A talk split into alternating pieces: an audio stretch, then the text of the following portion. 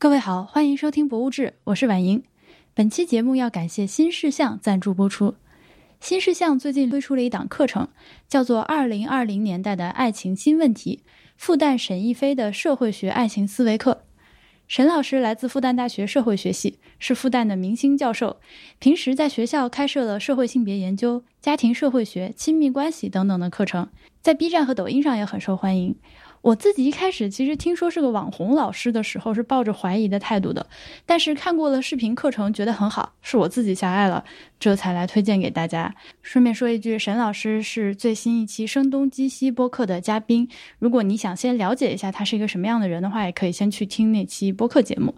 在新事项的这档视频课程里呢，沈老师从社会学的角度出发，尤其是以女性视角出发，用理性的方法谈爱情这样一个感性的话题。我看了之后，觉得他最可贵的地方是提供了认知方法和思维工具，这个对我来说是很新鲜的。因为在面临爱情的困境的时候，很多时候我们会被情绪带着跑，脑中一片混乱，既无法自己想明白，也无法说服身边的人理解或者认同自己。沈老师的课程就提供了这样一套坚实可靠的理论基础，帮你能够在一团乱麻中理出头绪，解决问题。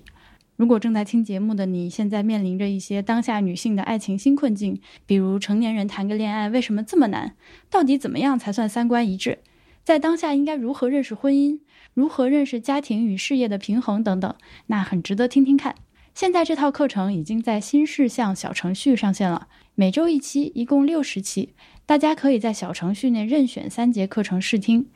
课程的原价是一百九十九元，首发上新期间可以享受优惠价九十九元。在新事项的微信公众号里回复“博物志”三个字即可获得购买链接。重复一下，是在新事项“新鲜世界相貌”这三个字的公众号里面回复“博物志”就可以获得购买链接了。再次感谢新事项对本期节目的支持。今天是我们山西节目的下集，下集呢主要是由我和 HB 来给大家录，呃，主要的内容是关于大同市博物馆，因为大同市博物馆只有我们俩去了，他们几个人没去嘛。嗯。但是大家也会在节目里面听到一些段落，是我们呃五个人一起录音的时候聊到的，所以你会发现突然间，哎，怎么太阳开始说话，或者哎循环开始说话了？那我们先说一下大同的初印象呗。我们两个人都是第一次去山西，然后首站是直接从南京飞到了大同。大同机场好小呀。呃，比我想象的要小很多。我以为的大同是一个山西省很重要的城市，就是像苏州在江苏省那样的地位。但是大同给我整体的感觉就是它比我想象的要规模小很多，就是要小巧精致很多。对你说到精致，这个是我也没有想到的，因为一开始以为大同会是一个就是这种老牌煤矿城市，肯定是灰头土脸、灰扑扑的，然后到处都很破。结果没有想到巨干净，蓝天白云，街上也没有看到垃圾。北方城市第一个震撼到我的是可好玩了，我们出了机场之后租了一辆车嘛，要从机场开车到酒店，就是一条笔直直线，没有任何拐弯。导航输进去之后，从机场到酒店是一条从东到西的彻底的直线，就可以。一脚油门往下开就可以了，很夸张。这只有在北方城市才能看到的导航路线，我觉得。其实我们也只待了不到二十四小时，嗯，就第一天下午到了，然后就直奔酒店，晚上吃了个饭。羊杂锅和米皮都非常的美味。这是我第一个到，就是米饭不叫饭叫米的地方。哦，对他们炒饭叫炒米。对。呃，因为我们俩是没有去过山西，但他们几个人大同都是相对比较熟了嘛。我们那个时候就问他们说，在大同有半天应该去哪里？其实我们一开始是妄想要趁半天时间去趟云冈石窟的。嗯。但是云冈石窟呢，它是一个离市区开车一个多小时的地方，然后景区特别的大，据说是进去之后前面先有很多假景区，需要买电瓶车票，有点像南京的那个阳山碑材 对对对，超人说，如果要去云冈石窟的话，就买一张电瓶车票，略过前面的假景区，直奔主题，看完然后立刻冲出来。但是后来看看时间，觉得也不行。那除了云冈石窟呢？他们俩还建议说一定要看这个呃华严寺、善化寺和九龙壁之类这种东西。据说是来了大同不看这些就是傻。Anyways，我们选择了做傻，因为那天雨下的真的蛮大的。嗯，是的，暴雨，所以就去了博物馆。博物馆在也是离市区很远的地方。这博物馆那个设置，它就非常的作为一个现代人，你看起来有点奇怪。它是博物馆、嗯剧院、图书馆、美术馆四个公共建筑，就是呈四方形放在一个非常大的广场上。这个广场中轴线往北延就是市政府。这个规制我觉得很古代，就是它有一种。嗯，古代城市那种官制建筑跟民居相隔开的那种感觉，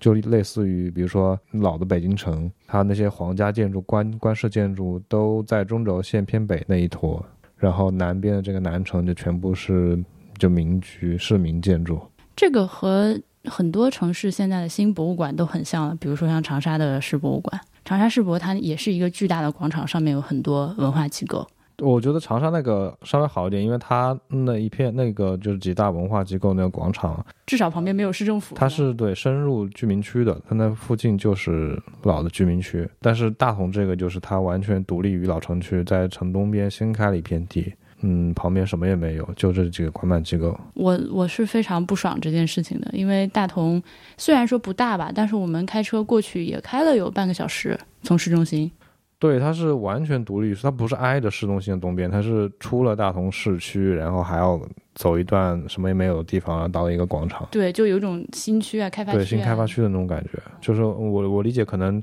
当地政府考量是通过这些市政机构来带动周围的低价房价，让让更多人到这里来，然后把这里是让重新变成一个新的市区。但是在现在这个状况一看，就是非常的非常的古代那种官民隔离的感觉。沈阳也是这样，那个辽宁省博物馆和他们那个政府什么也是在很远的一个新区，你记得不？嗯嗯嗯，对，就很不亲民啊这种做法，而且也没有地铁嘛，大同毕竟不大，所以你过去就只能坐公交车。对，这个从动因上，其实你可以体会到，嗯，办这个博物馆的人，他并不并不能体会到博物馆是为谁服务的。对，他只是作为一个标志性的这个工程，需要出现在他需要该该出现的地方，而不是说他作为一个嗯博物馆，他应该更加亲近他的受众，出现在他受众在在的地方。然后那几个建筑本身其实也很有的说。我们开车过去，快到那块广场的时候，就是嗯，前面开始出现了一堆奇奇怪怪的建筑。对对对，奇奇怪怪建筑。就是我我现在打开地图看到了这一块啊。如果你坐在市委书记的办公室里，从往窗外看。对对对对左边是大剧院，右边是博物馆，远处是美术馆，再往前是图书馆，一览无遗。是就领导可以一边喝茶一边，啊你看那边是，对，那那底下就是指点江山，对，就是我我我创给市民这个创办的这些利民工程。我们没有往那什么图书馆那边去走啊，因为雨下的也大，来了就直接钻进博物馆了。大同市博物馆，我拍了照片发到微博上之后，我就很欣慰的看到下面就有人留言说：“哎，这个难道不是央美的美术馆吗？” 就外形上实在是太像了，就已经不是我一个人觉得像啊。就是呃，那央美的美术馆建筑师是姬其新，这个大同市博物馆的建筑师是崔凯。那崔凯作为国内一流的建筑师，他肯定是见过那个的嘛。嗯，anyways，这个说不清楚，就是。他作为一个设计师，他出出于本心的话，应该不会做这种事情。但是也有可能甲方指派说，哎，那个那个挺好，给我来一个。嗯，照这个我要差不多这样子的。但是你知道央美的美术馆，如果没有进去过里面，只是看外面的话，最显著的一个造型上的特点是它的那个干挂石材，像鱼鳞一样的一层一层的干挂石材。那这个我们当时很巧的是，正好大同市博物馆，我们跟的这个讲解员他还特地强调了，说这个是崔凯老师的设计，他是为了体现龙鳞的效果。你还有印象吗？嗯嗯，对。好，这个抛开不谈。呃，好玩的是呢，大同市博物馆正对脸儿的大同市剧院，就是现在还在建设中、没有完全完成的那个剧院，是机器星设计的，也就是他所抄袭的这个呃打引号抄袭这个建筑的正主做的设计。对面那个设计从外观看也非常的魔幻，有一点。沙丘里面的蚁穴和那个在西班牙的那种龙脊背的小房子那种混合体的感觉。对。但是我们一旦进去这个博物馆之后，它的内部空间的体量和设计就让我觉得比较舒服了。它它是哪年开开幕的？一零年开工建设，一四年十二月三十一号开馆的。那我觉得它维护做的不错，馆里面的这个室内装饰没有像你在其他公共建筑里很容易看到的那样，就各种脱落，然后。这里插头烂了，那里什么墙上掉一块，我觉得至少它嗯室内装饰的施工还是基本合格的。嗯嗯，我觉得它其实已经在这个装修工程上已经不能算合格了，是非常奢侈的。就它里面的那个用材是是花了大钱做的。举个例子，电梯间的那个装饰墙，那个是用纯铜做的，大家会看上去一眼觉得它是一个一个小格子，大概十厘米见方的小格子。呃，它是想模仿佛龛。正常的佛龛呢，是这个小格子里面每一个都放一个小小的佛嘛。这个博物馆的特别设计是把每一个小格子里面都做了一个抽象的童子，就是大童的童子。除了这个观察之外呢，博物馆它进去之后是比较路线挺清楚的，大厅小小的。嗯，一进来一眼就能看到服务台，对吧？旁边的那个还是有一个装饰性的序厅的中厅。这个装饰性的序厅呢，后面有一个巨大的壁画，画的是贵族出行图，北朝贵族出行的这一个阵仗。嗯，天花板上有什么二十八星宿的那个装饰灯？但这种东西其实当时讲解员小哥是围着这个壁画说了半天了，他是觉得有很多说头的。但是其实我是觉得没有什么太大必要，这种东西都。嗯，他可能觉得这个是他们博物馆里最有特色的这个平面形象嘛？他这些东西都是从北朝墓葬里面对，就有历史依据的一个作画。但啊，我还想说一下，就是他展厅，他虽然弄得这么讲究，但是他最后还是有一个公立机构这个运营部门的一个非常通病的地方，就是他在那个墙角要摆一一一一圈绿植。就完全破坏了这个非常肃穆、就雄浑的这种气氛，而且它摆绿植通常都是保养不是很好，那个花盆的主要是花盆丑，然后那个绿植的状态也不是很好，然后摆的又密集，可能他们运营的团队并不能理会，并不能体会这个设计这嗯这个大厅的这些呃团队，他们要营造这个氛围，只是像一种惯性一样，就是有墙角就摆花盆，沿着墙摆一排，对，也基本上也是我国公共建筑运营团队的这个一种惯性吧。对，我不知道这个原因是为什么。如果有听众有研究过这件事情，可以来信给博志。那大同市博物馆的展厅是分布在三层，它面向公众开放的展厅这个部分可以说是两个筒形结构，有一个刚刚那个北朝壁画的一个中厅，还有另外一个中厅，围绕着这两个中厅。八字形或者说是一个 S 型，这两个丝衣嵌套在一起。对对对对对，那个展厅，嗯，每一个展厅的大小呃展现都是让我觉得比较舒服的，不会出现那种比如说像那个云南省博那种，你扎进去之后就鬼打墙一样，无论如何走不出来，这个展现就摁着你的头让你看的那种情况。这个展厅分别分布在三层里面，一楼到三楼是一个从古到今的一个过程，对，它肯定是要着重去展示 showcase 这个历史时期。嗯，它的展厅设置是这样的：远古恐龙化石展厅、大同早期历史展厅，这俩是一楼。从二楼开始，北魏王朝展厅、唐代石刻展厅、辽金陪都展厅、明清重镇展厅、铜佛造像展厅、瓷器展厅、历代钱币展厅、馆藏字画等历史和专题展览。所以，它其实是一个历史严格和专题展览交叉进行的一个。展览设置一楼的重头展厅是这个恐龙展厅，恐龙展厅这里呢，给大家切到我们上次录音的部分。我我当时看的就是一是一上来先让我们看恐龙的时候，我我是大同大同是有出土就是恐龙化石出恐龙的，对，是的，是的，它它应该是一个很蛮厉害的一个，对，是一个中国恐龙重镇。嗯，因为我也是这么知道的，嗯，所以有什么问题？我我有偏见，对不起，因为我对那种就是。里面一进来给我弄个人造假树林儿，然后里面有些假恐龙，那恐龙还会眨眼，还会摆摆脑袋的那种东西，我有一种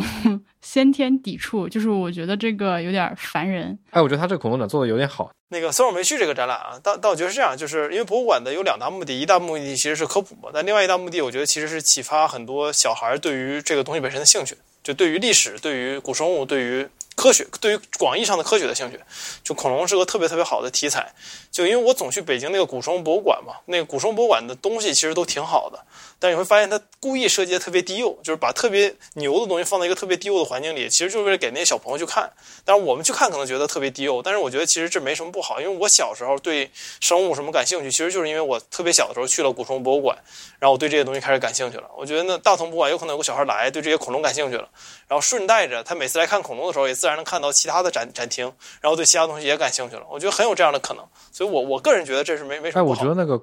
大同的恐龙展厅它不低幼，它一点都不低幼，它里面的配色跟灯光设计都是跟历史展是类似是成套的，基本上是成人才可以欣赏的，没有那种大红大绿的色块卡通形象。呃呃，我想问一句，就是比如汉阳，你说他做，就是比如说做面向低龄观众的这个设计，他特别，比如说应该做成什么样的？他如果不做的话，会有什么损失吗？小朋友就不能看了吗？呃，是这样，就是面向低龄的设计，你会发现和面向正常我们成年人的展览是有一个不一样的区别的。就是讲解的时候是不是拟人的？就面向低龄的观众的古生物展览，讲解的时候是要拟人化的。比如说这个小恐龙怎么怎么样？对啊，我我想说，其实这个是有必要的吗？你觉得？哦，我觉得这样，就是在很多情况下是有必要的。就是尤其像有一些博物馆，它的确就是为了给小学生春游什么时候来的，所以这一定的低幼设施是有必要的。因为你想，就有一些那个，比如小这个小朋友来看那个恐龙，他就对恐龙感兴趣，对其他动物、其他动物对他对其他动物没什么兴趣的。像我们这种成年人对这东西感兴趣的，会一个一个都看。那很多展厅小朋友可能一跑就过了，他们就想跟小其他小朋友玩，他们不一定之前好好看这个展的。就如果当然我不是说写小孩就适合低幼的东西啊，但我的意思是说，如果你这个展览能考虑到小孩，比如说你的高度设置，然后你的这个本身展览的排布设置，以及你给小孩别让小孩撞到各种展品什么的这种设置，你如果考虑到那些，我觉得这是个很好的。为小朋友设计的东西，并不是说这个文字一定要低幼，这个我不太同意。但比如像北京的古生物博物馆，它是把恐龙圈到一个圈里，你到外面跑一圈，小孩怎么跑都不会撞到展品。我觉得这就是一个非常好的设置。但你看，像我们就我们自己学校也有博物馆嘛，我们学校那种恐龙博物馆什么的，就他把那恐龙散落在周边，如果是小孩跑的话，很容易绊到椅子什么的。就我觉得这个其实是他会有这种考虑的。当然他可能没这种考虑，就是碰巧了。但我倾向于有一些博物馆是有这种考虑的。但我觉得我们占用了博物志一些别的时间。你这个让我想起今天收到一封听众反馈，是呃美国的一个，或者至少是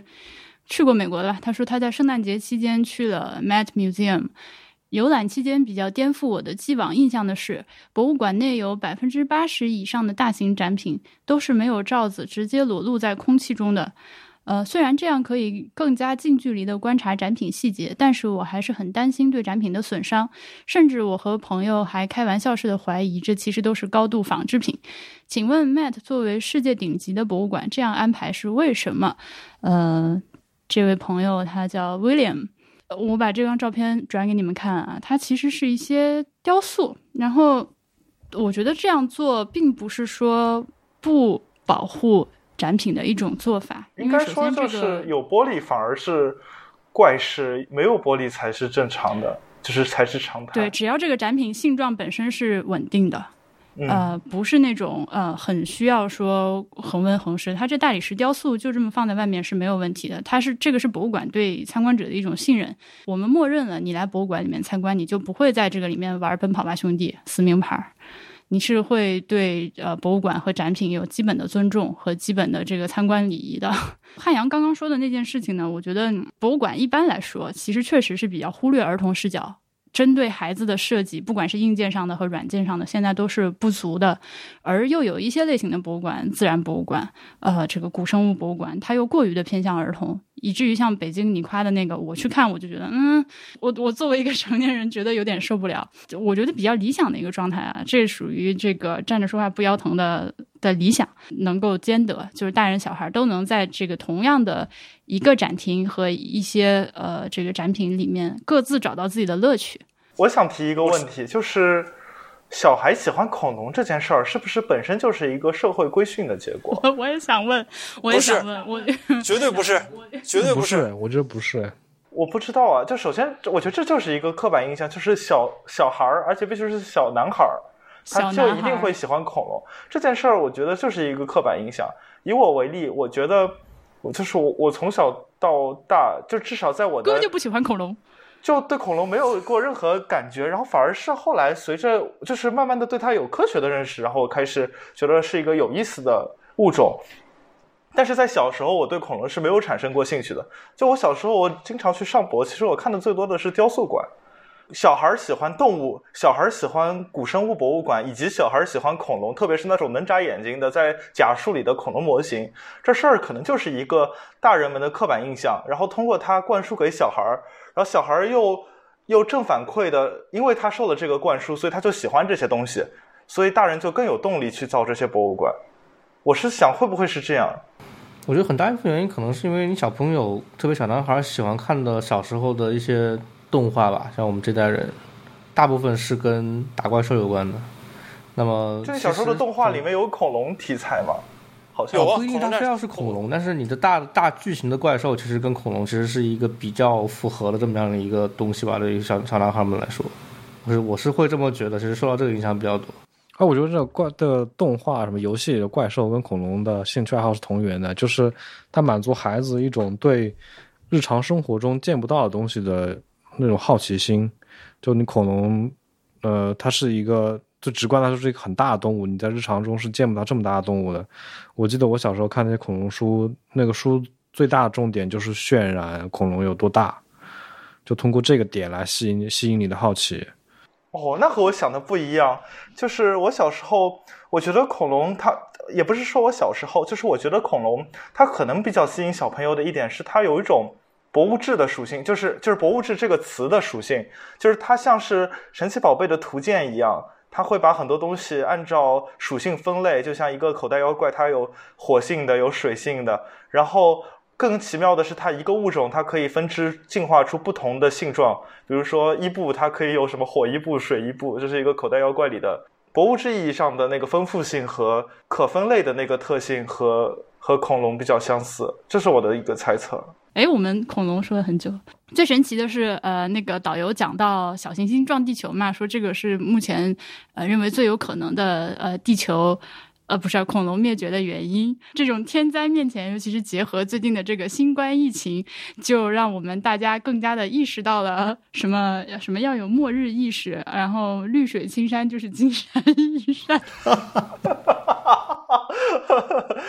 哎，你知道吗？山西有很多标语说要发扬发扬两山精神。然后我一开始一直都不知道两山精神是什么，后来有人跟我解释了，两山就是指绿水青山，因为绿水青山就是金山银山。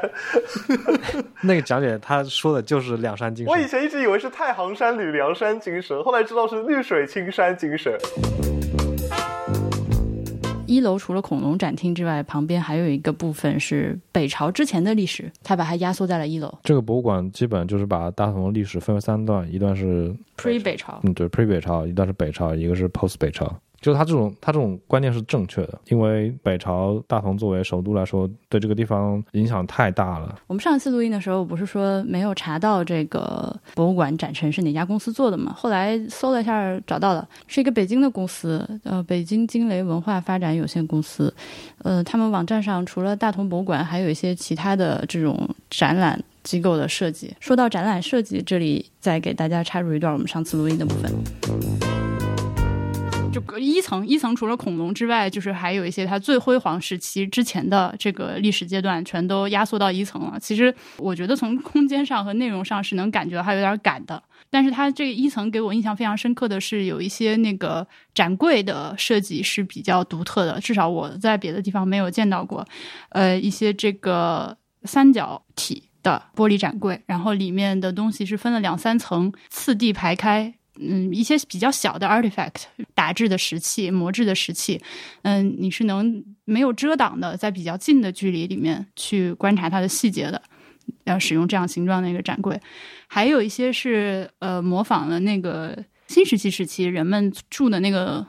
土洞房子吧，应该是做了一个壳体剖面，里面都是那个土坯的感觉和质地，摆了一些那个年代的。文物，而且在这样的情况下，还兼顾到了展览牌是非常可读的。确实，我觉得大同的那个展牌写的还是有一部分写的还是可以的，非常好。我说，我甚至觉得非常好。它就是我总体来说，大同是我觉得这个非省会的博物馆城城市博物馆里面最好的。哦，对，大同，哦，对，大同是非省会博物馆。就我我去去的太多了，总是把它觉总是觉得它好像是一个省省会博物馆了。但它其实。大同的历史地位，我我觉得是跟南京是对等的。是的，是的。哦，对，其实我想补充一件事儿，就是大同博物馆原先就是在那个华严寺内。是的，它原来的位置非常好。对，它原其实原先华严寺是那个大同博物馆。嗯，就有点类似于朝天宫。呃，对对对，南京的朝天宫和南京市博物馆在一起的那个状态。南京博物馆的那个藏品可能和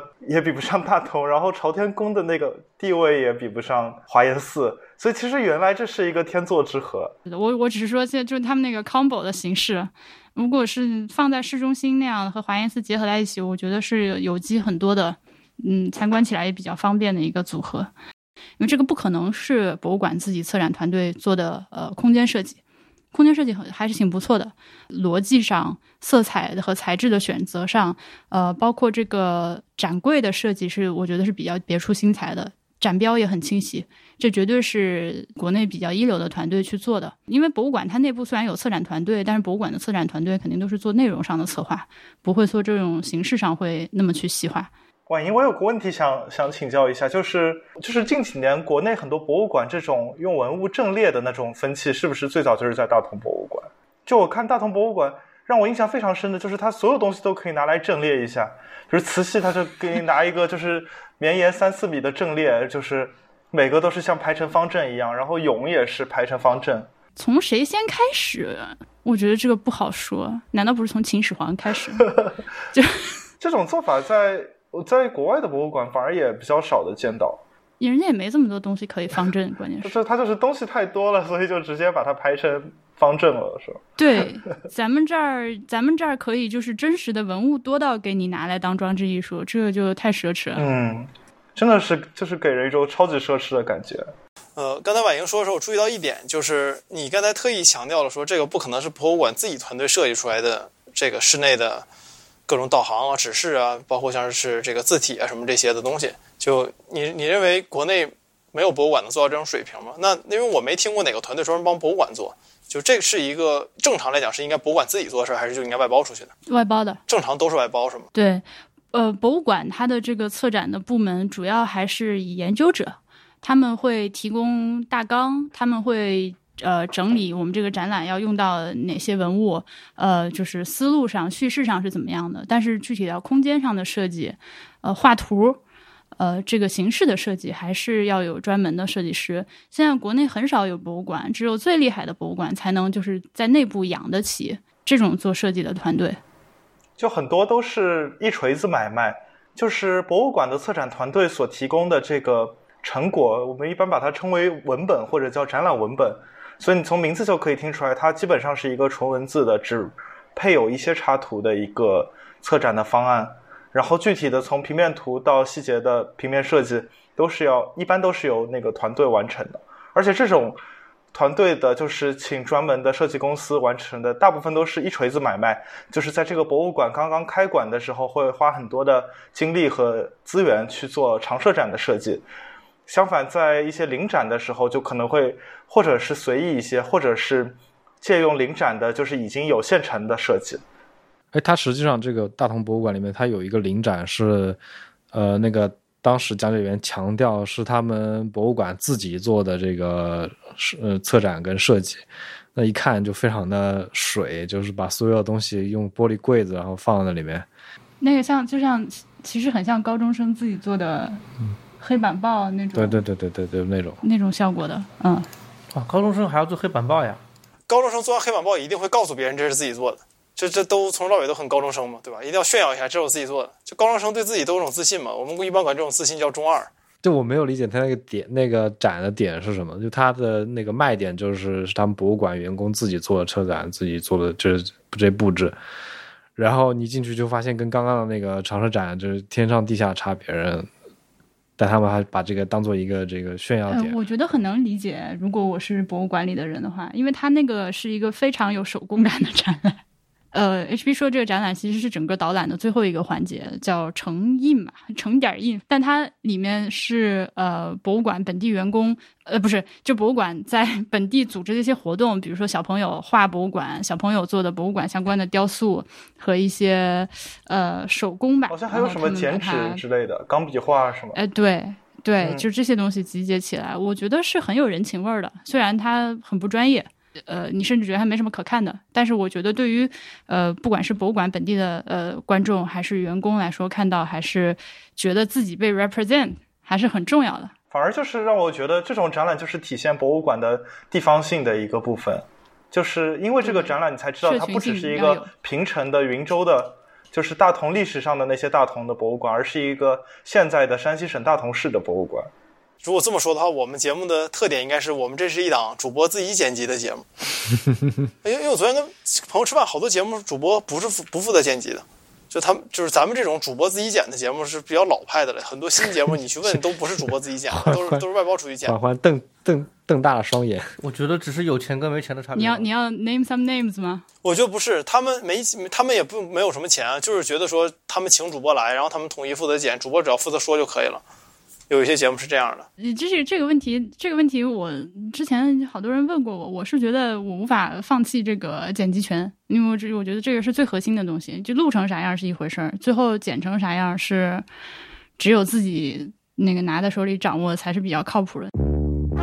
就是我想呃聊一下一个地方博物馆策展的思路的问题。我我在看大同博物馆之前，我脑子里就在想、呃、回想一下，我期望它会是个什么样子。我找到一个比较典型的是我在贵州省遵遵义看遵义博物馆的那个策展思路。那个那个博物馆，我觉得策展思路做得非常好，虽然它呈现的非常非常烂。嗯，它作为一个嗯地方级的这个不是很有名的这么一个城市，它实际上是有非常丰富的历史，但是不为人知的这么一个地方的话，它博物馆它做的一点就是，它通过让嗯、在博物馆里展示当地历史以及这些历史在现在的遵义市内存在的遗迹，把这两个东西联合，就是关联起来。这个就是让游客，你如果你去遵义，然后你并不知道遵义有什么好玩的，但是你如果去了遵义博物馆，你会立马你的接接下来几天的行程就立马就出现了。我在大同博物馆有类似的感觉，这我觉得这是一个非常好的设计思路，就是你一个地方博物馆，如果你没有那么灿烂的历史可以去讲的话，你能讲什么？就是把古今相结合，是一个非常好的思路。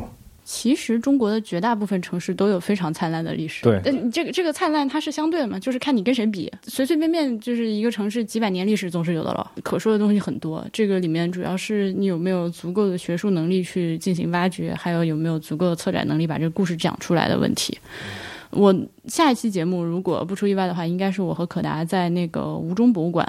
呃，我我想博物志的听众应该记得，我们曾经在很多地方博物馆的节目里面都讨论过这个问题，就是如何能够不按照大一统叙事去讲自己的地方历史文化。像大同市博物馆，它是可以这么讲的，因为它就是中原。就是它的历史严格确实是和至少可以说是和中原历史的进程紧密挂钩的，不会说呃中原是在干嘛，然后它完全不一样。比如说像什么云南、贵州这种地方，对吧？所以它是可以按照这个历，就是我们现在认知的中国历史朝代表这个严格顺序去讲的。嗯，其实我觉得大同这个它也嗯做到了自己的叙事线，因为北朝在整个中原这个主流历史中是一个非常短暂、非常不起眼、几乎没什么存在感的这么一个时代。因为大同本身作为北朝都城的话，这个对于当地来说是影响最大的一个历史时期，所以把这个单独拿出来讲，我觉得是做的挺好的。然后，其实我觉得大同的地位有一点类似南京的，就我一直觉得它是北方的南京。哎，我们其实，在南京博物院看过一个北朝的展览，对，这个地方就串起来了，就是让宇宙这个宇宙线就串联起来了。就是我们在南南博，他办过一个，《琅琊王》从东晋到北魏。就是当时南博办那个展，他讲的就是当时司马琅琊王司马金龙及他们整个家族在南北朝之间相互迁徙的过程。因为司马家，你听这个姓就知道他是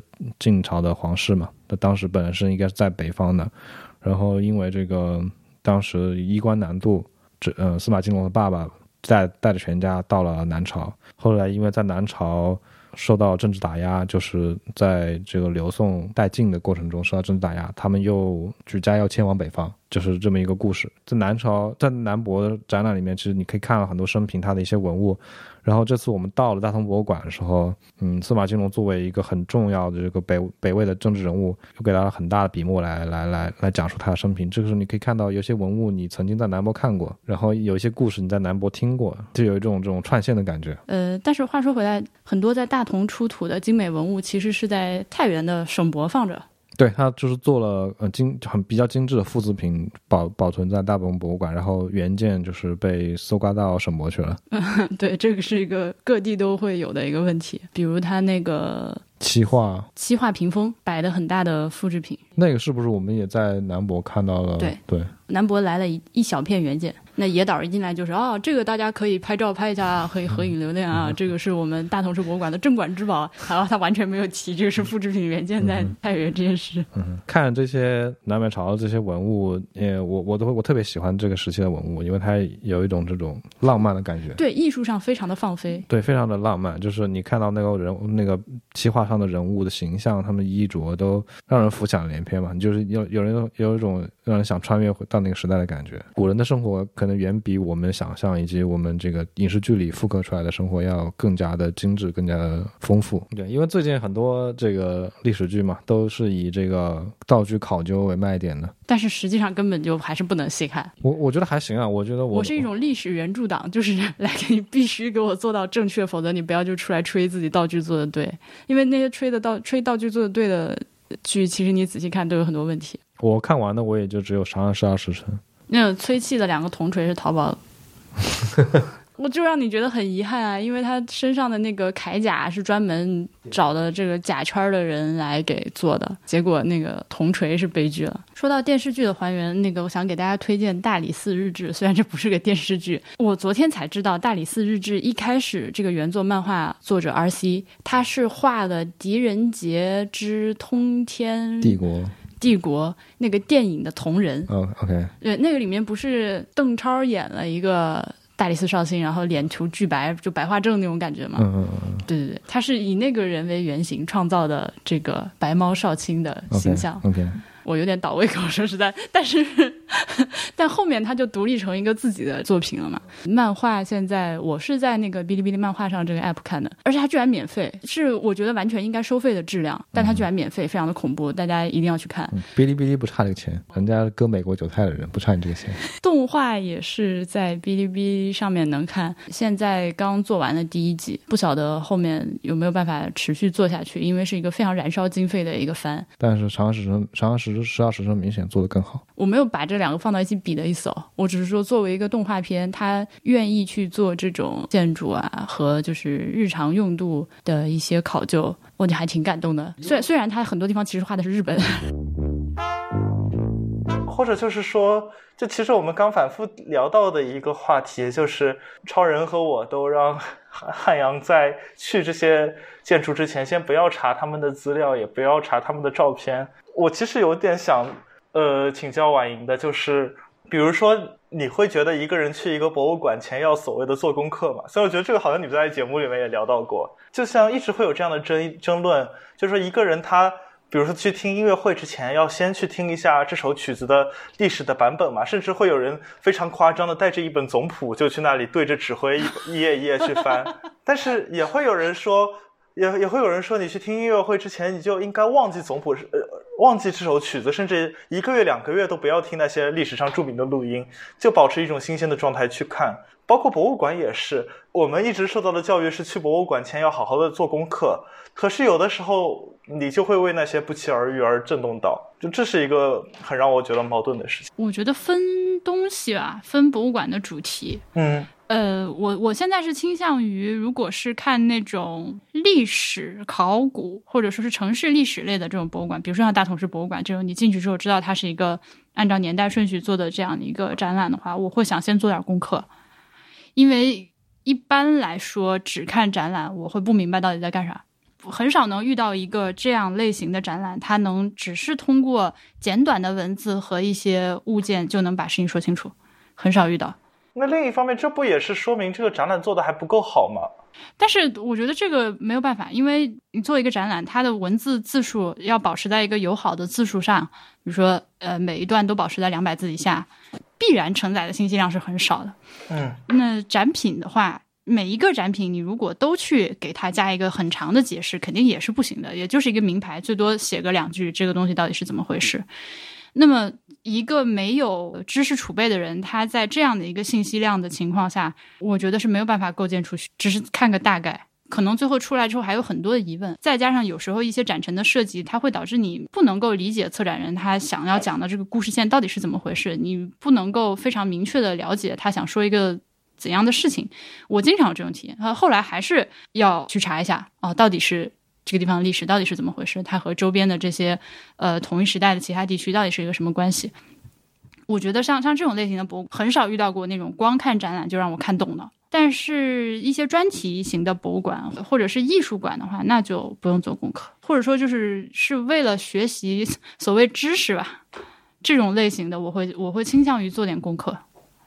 心里先有个大概的框架。不然的话，进去之后，在一个实体的空间中，想要梳理出想要梳理出信息和你从文字上得到信息，这个效率和速度是完全不一样的。你可能会看完之后，甚至要回来再看一遍，才能大概明白哦，这个东西是这样。可也可能是我自己理解能力比较低下，反正我是觉得类似的需要稍稍微准备一下。没有，对我觉得这是一个蛮困扰的问题，也也比较困扰我。我和一些做策展的老师，或者是做文物相关的老师，经常会聊到或者遇到实际的这样的困难。就是你在做一个展览文本或者展览大纲的时候，你需要去估计观众的平均的知识储备。比如说，你在一个大学博物馆和在一个面向市民的博物馆里面，你对观众的知识储备的预期是不一样的。但其实因为这种预期的差异，所以有的时候就会有那种不太默契的情况出现。就比如说，你到一个展览，你对他有比较多的期待，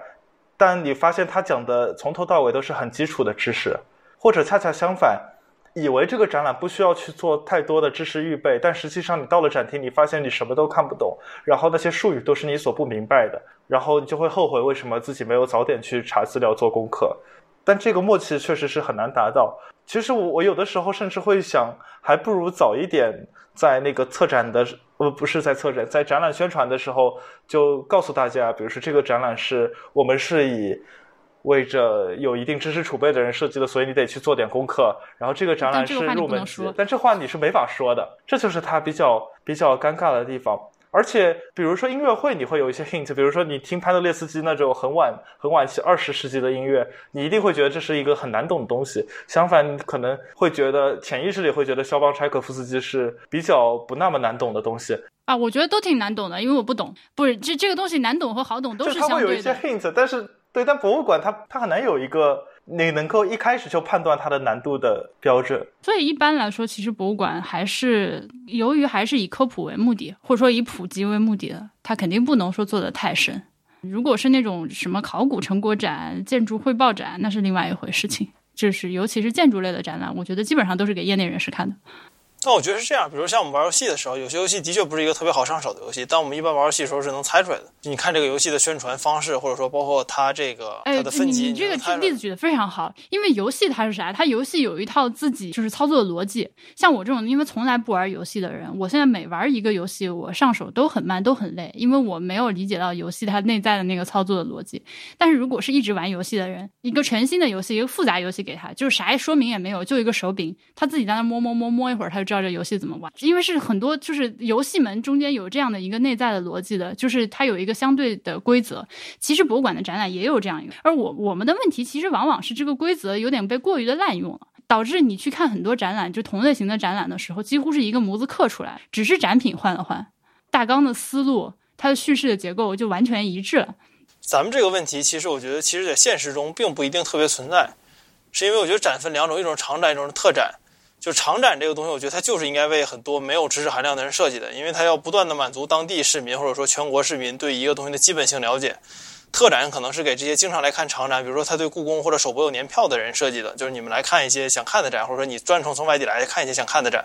就你在特展上，我觉得是可以假定这个观众是有一定的积累的，但你在一些常设的展览上，我觉得就最好不要有这种这种假设。就像有些游戏，你全年龄的游戏，你就不要假定用户有特别高的游戏技巧，因为你默认这东西谁都玩。但你假设一个十八加的游戏，十八岁以上才能玩的游戏，我觉得你可以非常假定这个这个人有一定的游戏水平，因为你知道你这个游戏已经设定了很高的门槛了，就有一定的能力。有一些人都甚至买不了这个这个游戏碟，都不会卖给你，对吧？我觉得其实这件事情某种程度上它是一样的，就你得看是什么展。但如果你要试图在一个常设展览，假设大同博物馆，它默默认你是有一个非常强的参观能力，并且你有一个很多的参观经验的话，那我觉得它就是有问题的。但如果它不默认这个事儿，我觉得其实它就是对的。你给一个小孩写的物理书和给一个大人写的物理书，其实肯定是不同的写法，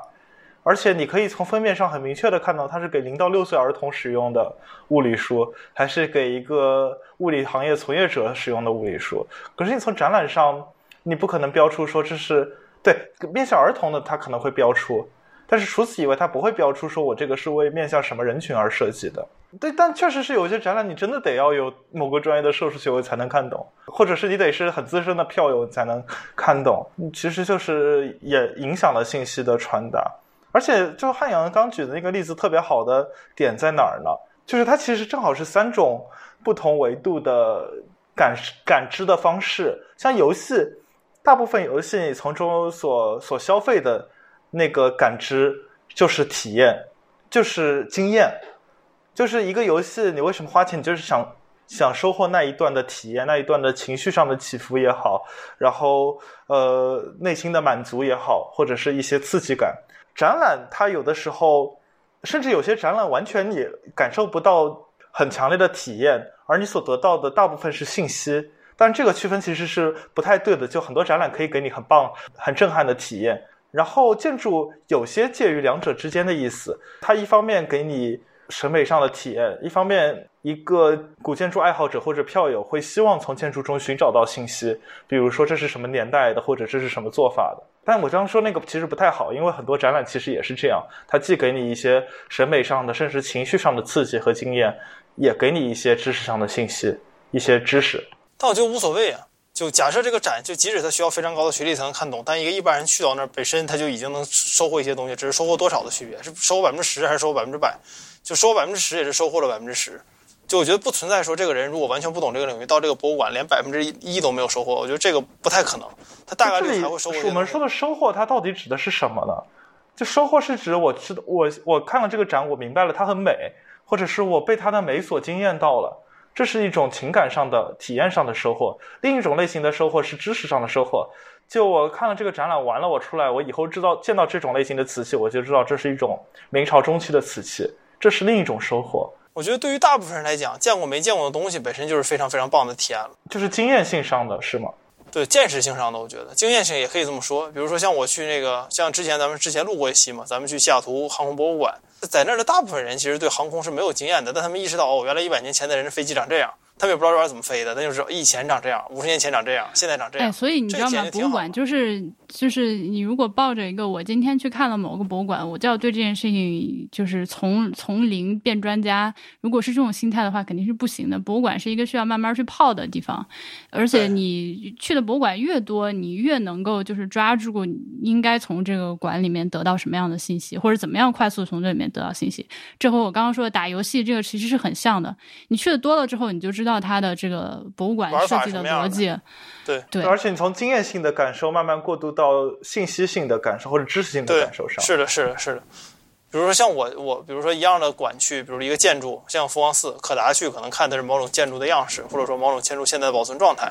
我去可能单纯就是感受一下一千二百年前的人看什么样，对，就是一千二百年前人看我这么大，我现在去也这么大，对吧？但对，其实我觉得这才是好的。就是有一个迷思，就是现在，比如说你去，无论是申报世界遗产还是申报国宝单位，你都要去对对一座建筑或者一座文物写一个叫价值评估的东西，你就得说，比如说这个做法体现了辽代的风格，体现了金代的风格，或者说它和某某别的建筑非常相似，或者说它这里用了一个非常罕见的做法，是那个文献上某种做法的印证。你只要用足够的例子说明它是一个很有价值的、很有信息上、知识上意义上的价值的建筑，然后它就可以去评为国宝单位、评为文物，然后得到相应的保护经费。可是这只是对于行业内的人来说的价值，绝大多数的人，百分之九十九点九九的人，他都并不 care。它体现出了一个非常古老的某种地区的什么什么做法。而他所 care 的是那些非常经验性的情绪性的东西，可是我们现在在看待建筑的时候，往往把那些东西变成次要的，而把技术性的东西、知识性的东西作为主要的。甚至申请世界遗产也好，或者是申报文物也好，也都是这样的思路。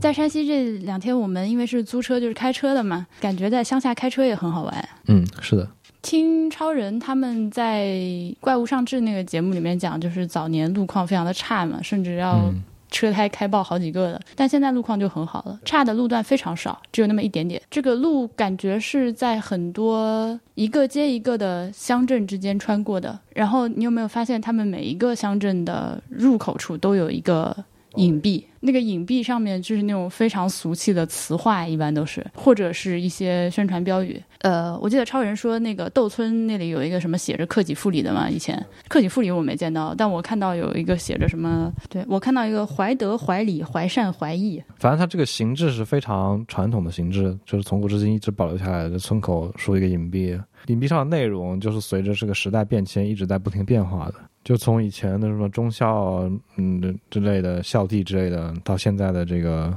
呃，社会主义核心价值观，就是我们去弘福寺之前，就路上已经经过了好几个那个土垒的这种，你能看出来是那种军事性质的堡垒，就是有夯土垒的墙，然后是个方，基本上是个方形的。但这些因为时间很久，所以非常非常残破了，有各种缺口之类的，然后上面长树之类的。加上红福寺，它本身那个我们去的弘福寺，它也是一个这种堡垒的。我后来问了一下超人，他说这个地方之所以建成这样，之前是宋金的前线，这个村村子是宋地，但他们因为是靠边境的村子，所以他们必须要修这些东西来来阻挡，就是金人过来抢掠，所以每个村子都要修堡垒，就要有那个呃城墙有有门才才能行，不然就是三天两头就是一群人骑马过来把你家抢了。对，在从大同到应县的路上，还经过了一个叫王浩坦古堡的地方，好大一片啊！但是那个时候，因为我着急要去跟他们会合，所以就没有下车看。因为我们其实除了上期节目结尾的那个呃卡住事件，我们还经历了一个修胎事件。就从大同博物馆出来的时候，突然汽车就租的车有一个轮胎说失 压，报警，对失压就那就很麻烦嘛，所以又中间耽误了将近三个小时。差不多。对，去解决这个问题。当时我内心苦啊，我那个苦啊，就是就就我觉得这个解决已经很好了，就是包括我们上次卡起卡起事件跟那次都是，但是我心里还是会有点，哎呀，两三个小时，我应该去看看华严寺。嗯，这也是旅行的一部分体验嘛。是的，好了，朋友们，那我们山西之行就到此到此结束，我们暂时没有什么还可以向大家汇报了。可以期待博物志的下一趟旅程。下趟去哪儿呢？你想看我们去？不是，你想听我们去哪里呢？请在弹幕中给出你的答案。